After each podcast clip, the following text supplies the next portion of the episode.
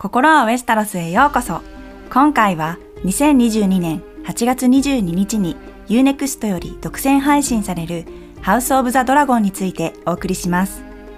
ハウスオブザドラゴンについて全く前知識のない方、もしくはなんとなく知っているけれど放送直前にサクッと内容を再確認したい、そんな方のためにネタバレなしで簡単なあらすじや注目の名家を紹介していきます。これを聞けばゲームオブスローンズ同様描かれるであろうカオスな人間関係や時代背景を把握できた上でハウスオブザドラゴンを楽しめること間違いなし。なお、今回のあらすじはハウスオブザドラゴンの原作炎と血をもとにお話ししています。あらすじの内容とドラマの内容が必ずしも一致するとは限らないことをご了承ください。ということで、ターガリエン家の簡単な歴史、ハウスオブザドラゴンのあらすじ、2つの新名家、ハイタワー家とベラリオン家、注目のキャラクター、デーモン・ターガリエン、ハウス・オブ・ザ・ドラゴンとゲーム・オブ・スローンズの違いの順でお送りします。ゲーム・オブ・スローンズの時代から約300年前、ウェスタロス大陸に7つの王国が存在していた頃、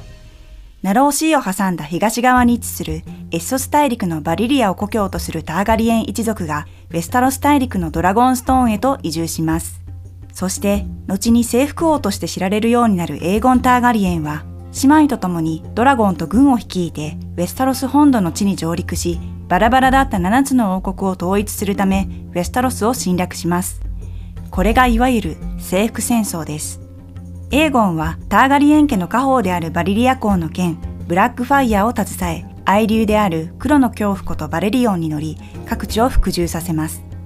姉のビセーニアは同じくバリリア公のダークシスターを携え愛流バーガーで、妹のレイニスは愛流メラクセスを従え、炎と血によって七王国統一という野望に貢献しました。数年にわたった征服戦争を経て、見事ベスタロス大陸は統一。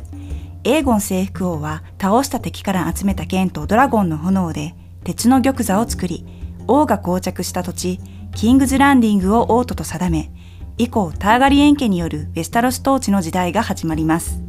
その後、ロバートの反乱によってターガリエン王朝が終結するまで、エーゴン一世を含む17人のターガリエン王が300年にわたって七王国を統治し、鉄の玉座を守り続けました。しかし、ターガリエン王朝も常に順風満帆というわけではなく、その王朝が陰りを見せ始めるある大きな出来事が起こります。その名も総流の舞踏。ゲームオブスローンズの約200年前、ウェスタロス市にも大きく刻まれたこの総流の舞踏こそが、ハウス・オブ・ザ・ドラゴンのメインストーリーとなります。総流の舞踏とは、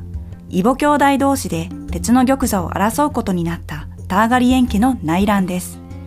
その時代、七王国を治めていたのはビセイリス・ターガリエン一世王でした。ビセイリス一世王はアリン家のエイマと結婚し、女児のレーニラをもうけます。しかしその後、妻エイマはお産によってこの世を去ってしまいます。妻を亡くしたビセイリス一世王は数年後、ハイタワー家のアリセントを後妻として迎えることとなります。そしてビセイリス一世王とアリセントの間には男児であるエイゴンを含む数人の子供たちが生まれます。総流の舞踏では、ビセイリス一世王の第一子で女児のレイニラと二人目の妻との間に生まれた第二子で男児のエーゴンが玉座を争うことになり、ひいては彼らを取り巻く数々の登場人物たちによる派閥争いを描いた物語なのです。ハウス・オブ・ザ・ドラゴンには、スタークやラニスター、バラシオンなど、ゲーム・オブ・スローンズおなじみの名家の姿が見られるはずですが、今回はハウス・オブ・ザ・ドラゴンに登場する2つの新名家を紹介します。まず1つ目は、ハイタワー家。ビセーリス一世王の二人目の妻がアリセント・ハイタワーという女性でした。ハイタワー家の本拠地はメイスターを輩出するシタデルがあり、七神聖教の中心でもあるオールドタウンという都市で最も権力を持った名家の一つです。ハウス・オブ・ザ・ドラゴンでは、このハイタワー家が玉座争いに大きく関わってくることになります。先ほど第一子で女児のレーニラ・ターガリエンと第二子で男児のエーゴン・ターガリエンによる玉座争いが総流の舞踏であると説明しましたが、さらに深掘りすると、これは第一子の自分こそが玉座の権利があると主張するレーニラと、男児であるエイゴンこそが玉座の権利があると主張する母、アリセント・ハイタワーによる女同士の争いであるとも言えるのです。現に、レーニラを後継者として推す一派を国葬派、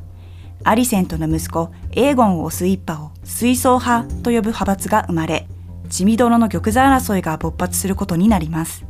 水槽派であるアリセントを支える強力な人物は彼女の父、オットー・ハイタワーです。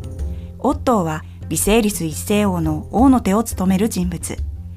アリセントの父でエーゴンの祖父、そして王の手という申し分ない地位を持つオットー・ハイタワーが玉座争いにどう関わってくるのか、大きな見どころの一つと言えるでしょう。もう一つ重要な名家を紹介します。ベラリオン家です。ベラリオン家はターガリエン家の一番の家臣であり、同じくバリリアの血を引く名家。彼らはターガリエン家と同時期にエッソス大陸からウェスタロス大陸へ渡ってきたと言われています。本拠地もドラゴンストーン島のすぐ近くに位置するドリフトマーク島。その辺り一帯に関して言えば、ドラゴンを有するターガリエンが空を、海軍を有するベラリオンが海を支配していました。航海に長けたベラリオン家は、スパイスなどの貿易によって大金を稼いでいたこの時代、あのラニスター家よりも裕福だったそうで、中でも領主であり、通称海蛇と知られるコアリーズ・ベラリオンは、ハウス・オブ・ザ・ドラゴンの注目人物の一人と言えるでしょ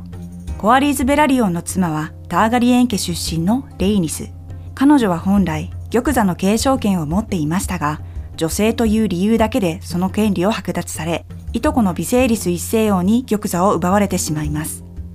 そんな苦い経験を持つレイニスとベラリオン家が玉座争いにどう絡んでくるのか、国葬派、水槽派のどちらにつくのか、またはどちらにもつかないのか、大きな見どころの一つです。ここまで簡単なあらすじと主要人物について触れてきましたが、もう一人外すことができない注目人物を紹介します。その名もデイモン・ターガリエン。原作者のジョージ・アール・アール・マーティンは過去に、あらゆる時代のターガリエンの中で最もお気に入りなのはデイモンであるその理由は最もグレーなキャラクターだからだ、と発言しています。ハウス・オブ・ザ・ドラゴンはゲーム・オブ・スローンズ同様、善悪の境界線を曖昧とする登場人物が多いはずですが、中でも最もグレーなデイモン・ターガリエンが主役級の人物になることは間違いないでしょう。またデイモンは無比の戦士であり、愛流カラクセスに乗るドラゴンライダーでもあります。最後は、ハウス・オブ・ザ・ドラゴンとゲーム・オブ・スローンズの大きな違いベスト3を紹介します。その1、この時代はターガリエン家の全盛期であること。ハウス・オブ・ザ・ドラゴンには17頭のドラゴンが登場することが決まっており、デイモン・ターガリエンのようなドラゴンライダーも複数人登場します。数多くのドラゴンを描くために予算はたっぷりと当てられており、シーズン1の制作費は260億円とも言われています。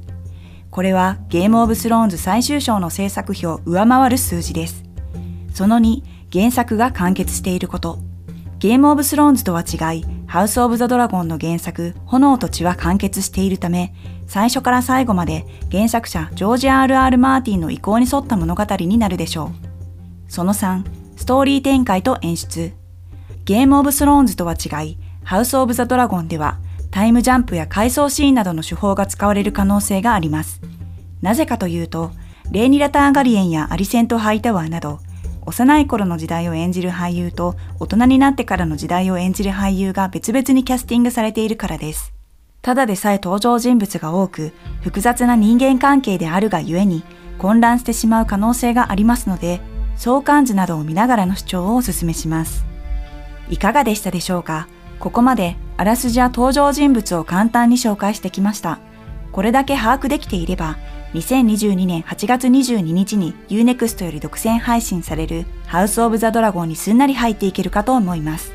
本作では序盤にお伝えしたエーゴン一世王によるウェスタロス征服の歴史に登場するバリリア公の剣、ブラックファイヤーやダークシスターなども描かれていますので、まるでゲームオブスローンズの歴史の散歩をするように楽しめるのではないかと思っています。また今回伝えきれなかった登場人物についての詳細や相関関係などは過去のコンテンツで詳しく紹介していますのでさらに知りたい方はそちらも合わせてご覧ください。来る8月22日共にハウス・オブ・ザ・ドラゴンを全力で楽しみましょう。それではまた次回。バラーモルグリス。